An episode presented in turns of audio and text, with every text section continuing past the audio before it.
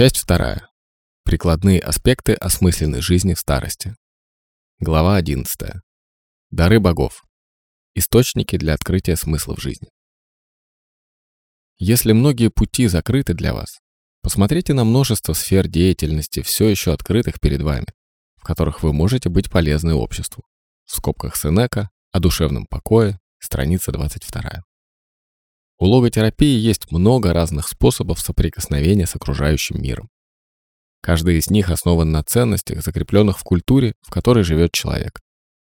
В книге «Доктор и душа» Франкл пишет, что наши ценности и наше философское отношение к жизни дают нам ограниченный взгляд на мир, как в поперечном сечении.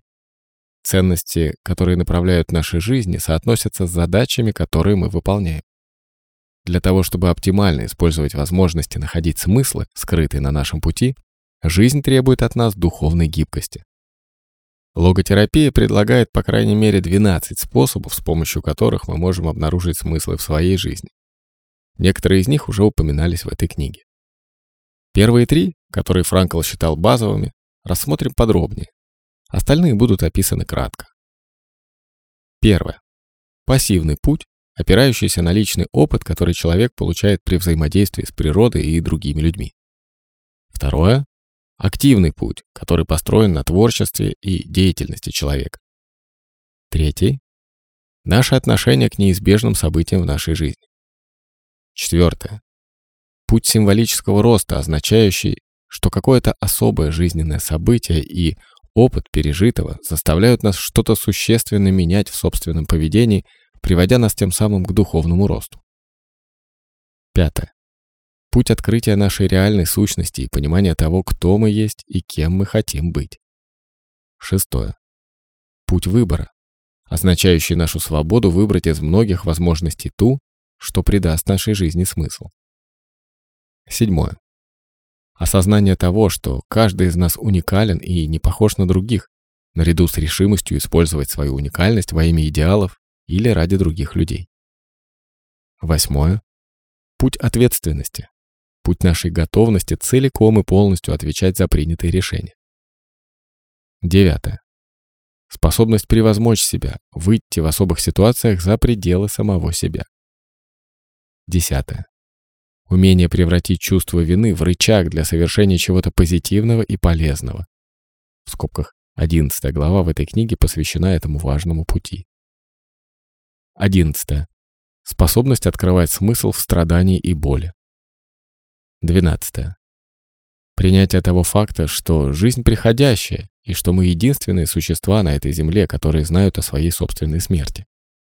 Это открытие должно привести нас к пробуждению нашей ответственности перед жизнью, а не к отрицанию смерти. Логотерапия расширила понятие смысла включив в свою теорию человеческой мотивации и духовный смысл. Духовный смысл означает связь с окружающим миром с помощью трех миров ценностей, каждый из которых содержит возможность найти смысл в жизни. Первое. Мир переживаний или мир эмпирических ценностей, таких как встречи и расставания, любовь и ненависть и другой чувственный опыт, такой как созерцание природы и восхищение ее красотой, наслаждение произведениями искусства, прослушивание музыки и многие другие эмоциональные и чувственные переживания, свободно получаемые нами от окружающего нас мира. Второе.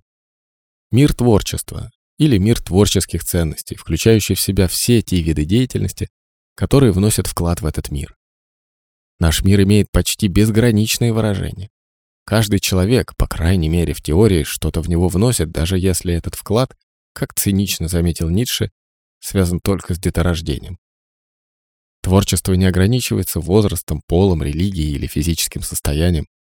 Оно рождается из внутренней жизни, из человеческого воображения, духовности и души. Третье. Мир отношений или мир человеческих взаимоотношений связан с тем, как люди относятся к своей судьбе, к своему предназначению и к таким событиям в своей жизни, которые невозможно изменить. Страдания, боль из-за болезней, несчастные случаи, террор и смерть. Что особенно важно в этом последнем из трех миров, так это отношение человека к происходящему и правильное поведение в каждой предлагаемой жизнью ситуации. Значение музыки для души. Древнегреческие философы Платон и Аристотель рассматривали музыку как дар богов и связывали ее с логосом и человеческим духом, этими небесными дарами для человечества. Мы так и относимся к великим произведениям, к примеру, Моцарта и Бетховена, как к божественной музыке. Она возвышает душу, она рождает стремление к красоте, создает чудо и величие, которые трудно выразить словами. Музыка наполняет человеческое сердце надеждой, придает нам силы и мужество, побуждает к действию. Трудно представить человека, разве только абсолютно глухого, чьи глаза не увлажнились бы слезами во время звучания хора рабов в опере Верди «Набукко». Музыка позволяет нам легче воспринимать наше существование на этой земле. Она напоминает нам, что, несмотря ни на что, несмотря на все беды и несчастья в жизни, в мире есть красота, есть назначение в жизни, есть смысл в страдании и в борьбе за выживание. Музыка — это эликсир для больного сердца. Классическая и популярная музыка может пробудить сердце, душу и дух, и с помощью красоты звука придать жизни новый смысл. То же самое относится и к литургической музыке, которая может возвысить душу до небес и наполнить все существо трепетом. Для многих пожилых людей музыка, особенно духовная, служит частью эмпирического мира ценностей, которые Франкл описал в своих основных трудах. Сегодня считается почти само собой разумеющимся, что музыка обладает терапевтической силой для людей всех возрастов, но для пожилых людей в особенности. Музыка может вернуть давно забытые чувства и воспоминания, открыть новые перспективы и предложить новые области для осмысленной деятельности даже в преклонном возрасте. Терапевтическая сила музыки в старости. Известный в еврейском религиозном мире Кантор рассказал следующую историю о 90-летнем человеке, одном из величайших канторов и композиторов еврейской духовной музыки, бывшим к тому же известным дирижером и вырастившим многих знаменитых исполнителей, который в старости ослеп и жил, ничего не делая, в доме престарелых. Этот старик сидел целыми днями в холле и ни с кем не общался, ни с другими пациентами, ни с обслуживающим персоналом. Младший Кантер решил попытаться расшевелить старика, сыграв для него произведение когда-то хорошо ему знакомой духовной музыки. «Трудно описать произошедшее изменение», — рассказывал младший Кантер. Старик начал двигать губами и руками в такт движением дирижера, пытаясь напеть и, когда его спросили, точно определил отрывок, из какого музыкального произведения был сыгран, кто его автор, кто был дирижером и кто исполнителем.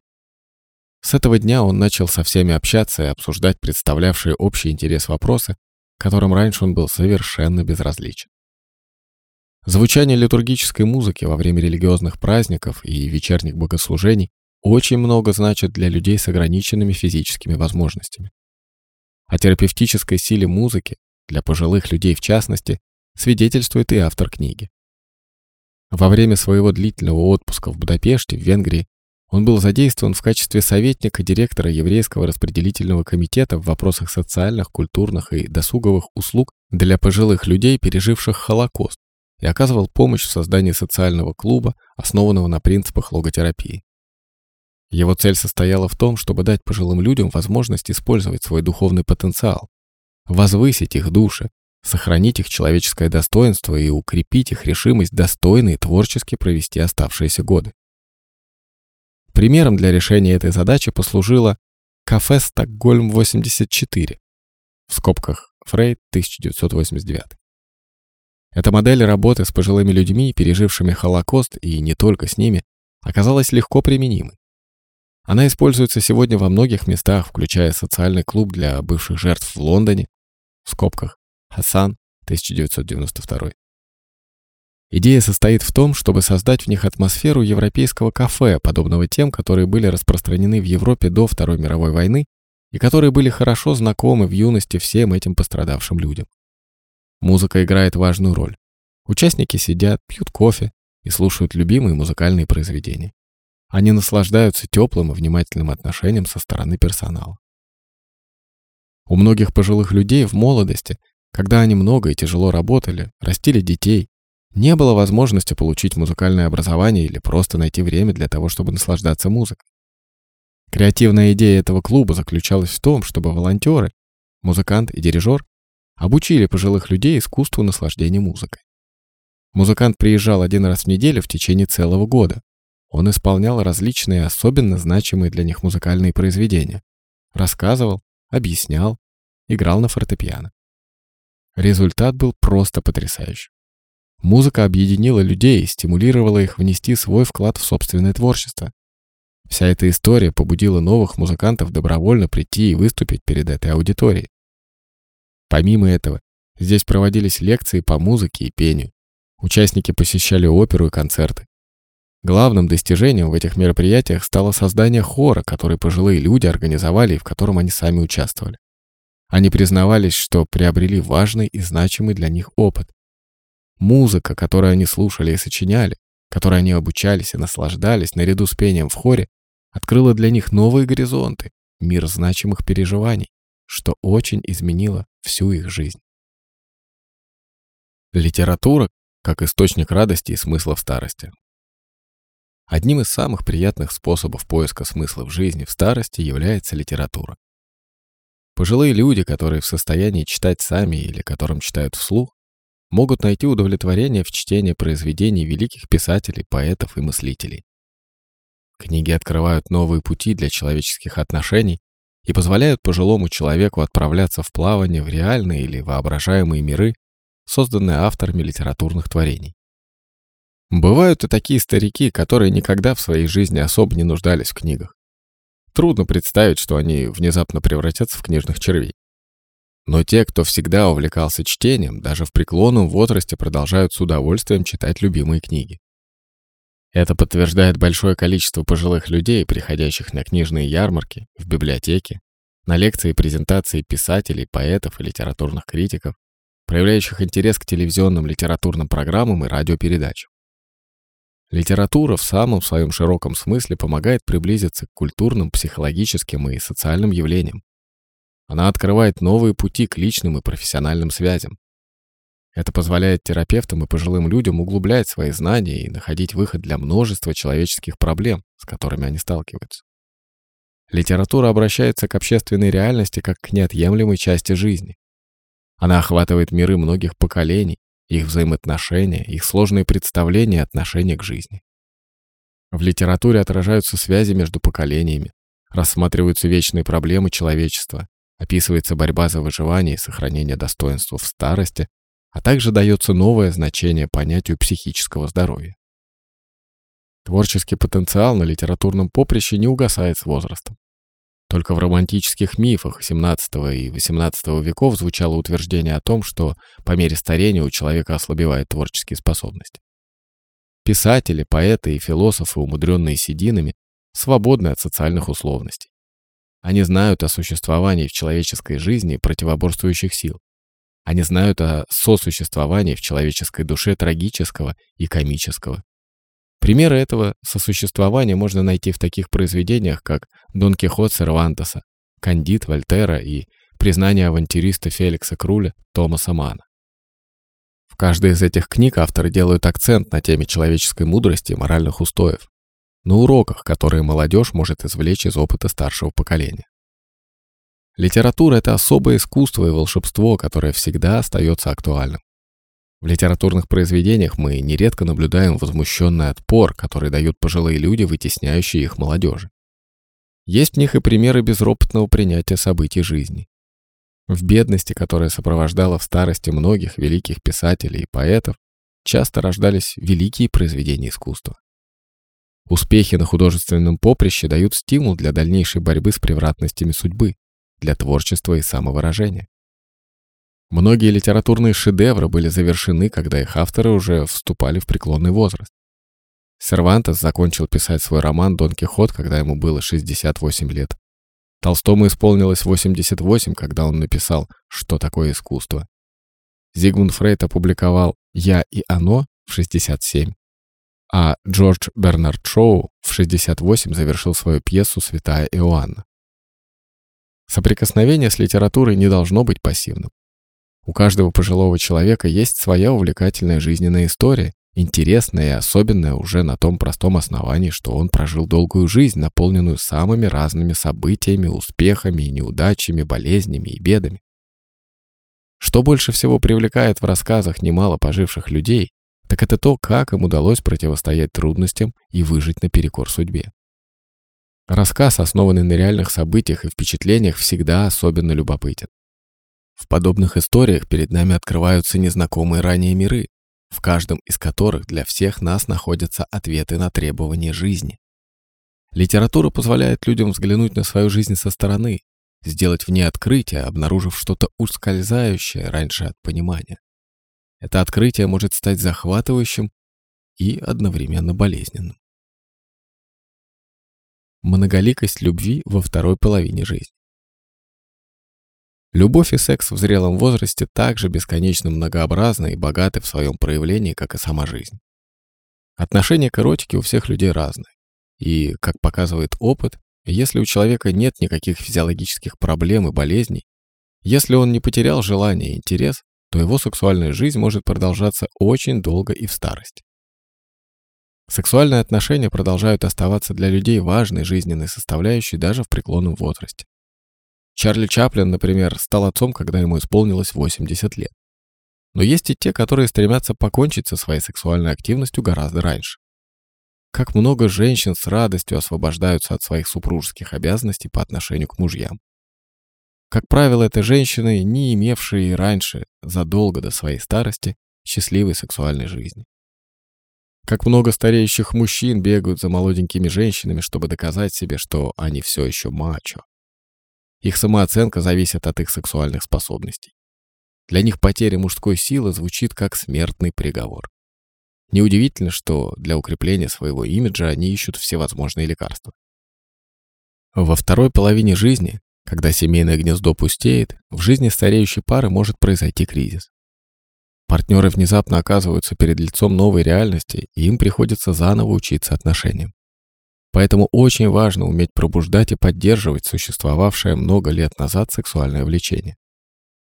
Постепенно, с возрастом, а во второй половине жизни особенно, возникает необходимость окрашивать сексуальную жизнь не только физическими аспектами, но в большей мере духовными. Желательно переносить акцент с физической удовлетворенности на другие радости, возникающие из взаимной нежности, признательности и желаний построить новые отношения, основанные на взаимном уважении. Трудно противостоять существующим в современном мире многочисленным искушениям, и невозможно от них избавиться. Желание может оказаться сильнее возможности, и когда эти два фактора не совпадают, стареющий человек обречен на страдания. Очарование молодости может оказаться настолько привлекательно для представителей обоих полов, что иногда пожилые люди могут не устоять. Справиться с ситуацией позволяет юмор и ирония. Два старика в возрасте 85 лет гуляют в парке. Мимо них проходит молодая красивая девушка, лет 20. Тяжело вздыхая, один старик говорит другому. «Ах, где мои 70?» Чтобы противостоять искушению, можно пользоваться методами дерефлексии. Упражнения, медитация, йога.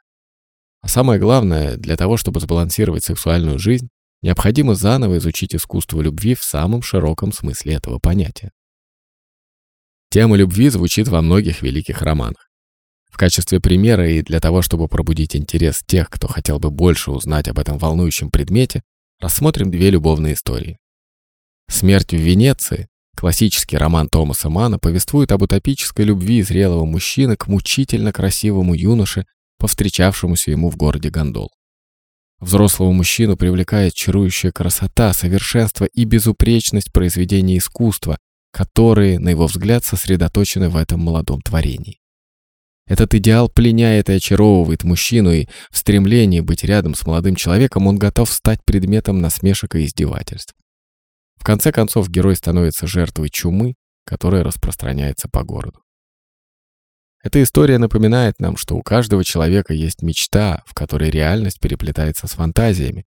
Но немногие пожилые люди готовы осмелиться жить своей мечтой в действительности.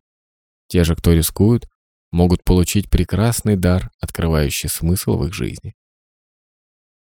Еще один литературный герой с отважным сердцем, борющийся за воплощение своей мечты и за свою любовь, 80-летний король готового платья. Не оставляющая равнодушным своего читателя книга Ромена Гори «Страхи царя Соломона» описывает историю любви ее героя к женщине по имени Кора, накануне вторжения в Париж нацистов и его поиски любимой после окончания войны. В тот период Кора была популярной певицей, но из-за связи с нацистским офицером от нее все отвернулись и забыли. Теперь ей 65, и она живет в нищенских условиях. Сам король, как его называют в городе, после войны разбогател, его бизнес процветает, а он посвятил свою жизнь благотворительности. Он знакомится с Жано, молодым таксистом и мастером на все руки, который служит королю на посылках и передает многим нуждающимся пожилым людям от него подарки. Гарри описывает старика со вкусом и с большой любовью. Мы видим не молодого, но полного сил человека в элегантном костюме из хорошей дорогой ткани, который демонстративно навещает гадалку, чтобы доказать, что у него все еще есть будущее, который следит за своим здоровьем и в поисках партнера в жизни заглядывает в брачное агентство. Оба пожилых героя – одинокие люди. Они несчастливы и страдают, и оба отчаянно нуждаются друг в друге. Жано со своим реалистичным отношением к жизни понимает их одиночество и тоску и устраивает между королем и корой встречу. Эта судьбоносная встреча приводит к воссоединению бывших влюбленных и расцвету великой и восторженной любви. Великая сила любви может выдержать все жизненные испытания и превратности судьбы. Сильная любовь способна выстоять в самую страшную бурю и преодолеть трудности. У героя этого трогательного произведения сильный характер, он тонкий и мудрый человек, который торопится творить для других добро. Он понимает, что за свои деньги он может купить практически все, кроме единственной вещи, к которой он стремится — любви. Король — образец достойной старости. Созданный талантом писателя живой пример логотерапевтического отношения к жизни. Этот литературный герой, как и сам Франкл, говорит жизни «да», несмотря на все ограничивающие обстоятельства. Такое «несмотря на» особенно важно для выживания в старости. Гори доносит эту мысль до читателя поступками своего героя и призывает всех нас брать с него пример. Наполненные смыслом отношения между поколениями. Дедушки и бабушки служат своим внукам образцом для подражания. Они оказываются связующим звеном между прошлым и будущим.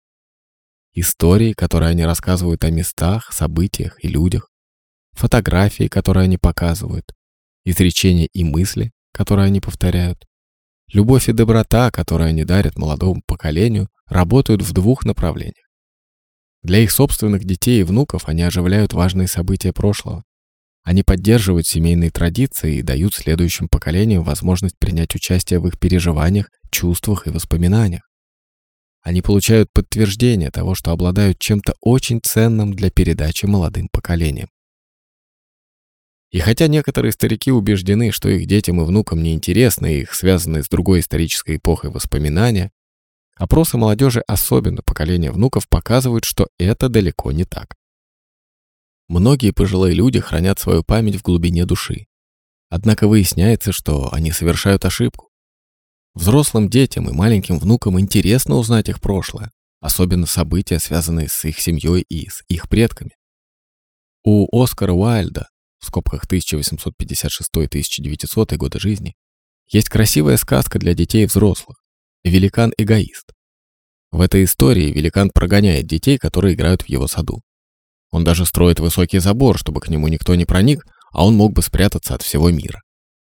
Но великан сам себя наказывает. Его сад остается пустым и забытым. Без детей сюда отказывается приходить весна. Когда дети возвращаются, Сад наполняется радостью, смехом и жизнью. Поведение великана напоминает многих пожилых людей, ищущих в старости возможность отдохнуть в одиночестве и возводящих вокруг себя стены. Эти стены не построены буквально из кирпичей и камней, но их возводят с той же целью – отгородиться и не пускать никого в свою жизнь. Строя и укрепляя такие преграды, люди рискуют действительно не дождаться весны, а значит, держать на расстоянии радость жизни. Для того, чтобы вытащить одинокого пожилого человека из своего сада, физически и эмоционально, необходимо восстановить его связи с миром людей и с обществом. Связь между детьми и великаном напоминает отношения стареющего человека с младшими поколениями, поскольку они постепенно превращаются в отношения взаимной любви. В одном трогательном моменте в этой сказке Уайльд описывает сцену, которая произошла после того, как великан разрушил забор и позволил детям свободно войти в сад. Маленький мальчик тщетно пытался взобраться на дерево, тогда великан его поднял, посадил на ветку и вдруг почувствовал, как сердце стало наполняться радостью и любовью. Это чувство еще сильнее охватило великана, когда малыш обнял его за шею и поцеловал. Поколение это социальные единицы, связанные в определенный период истории, в котором происходят перемены и есть преемственность. Сегодня существует множество возможностей для обретения смысла в жизни путем укрепления связей между поколениями. Однако не каждый человек знает, как использовать эти доступные ему возможности.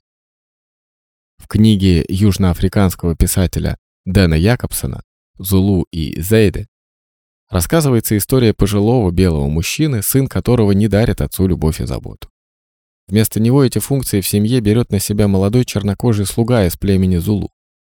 Этот слуга наделен деликатностью и тактом. Тепло и преданно он заботится о старике. Их привязанность друг к другу становится крепче с каждым годом до самой смерти старика. Сын поздно понимает, чего он лишился, и остается с тяжелым грузом на сердце на всю оставшуюся жизнь. В центре повествования одной из книг израильского автора Нира Хара История любви маленького мальчика к чужому дедушке. Коби знает, так называется история человека, который потерял свой дом. Он не может вспомнить фамилию сына, поменявшего свое польское имя на еврейское. Дети в округе дразнят его очки Хаема. Коби – тихий ребенок, единственный сын разведенной матери, который не так давно переехал в этот район и до сих пор не приспособился к жизни в новой среде. У Хаема нет внуков, а мальчик видит в нем старого, слабого и потерянного человека. Старик по ошибке попал в дом по адресу Коби. Эта ошибка создала новые смыслы в жизни героев. Ребенок воспринимает Хайма как дедушку, а старик приобретает внука. Каждый из них нужен другому, и вместе они дополняют жизнь друг друга.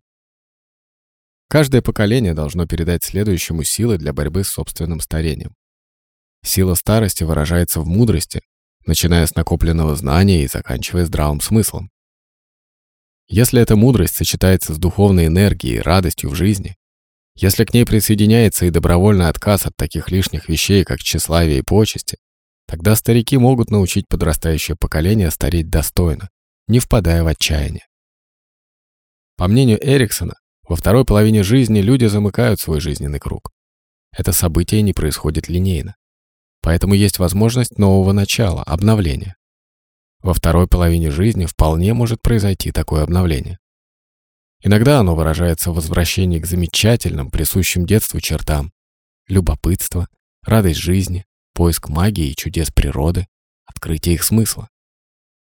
Некоторые люди возвращаются и к другим характерным чертам ребенка, как то зависимость от других людей или беспомощность смыслонаполненная жизнь в домах престарелых. Мир дома престарелых с его запутанными человеческими отношениями хорошо известен миллионам людей на Западе и в других экономически развитых странах. В домах престарелых находится тяжелый груз человеческих жизней.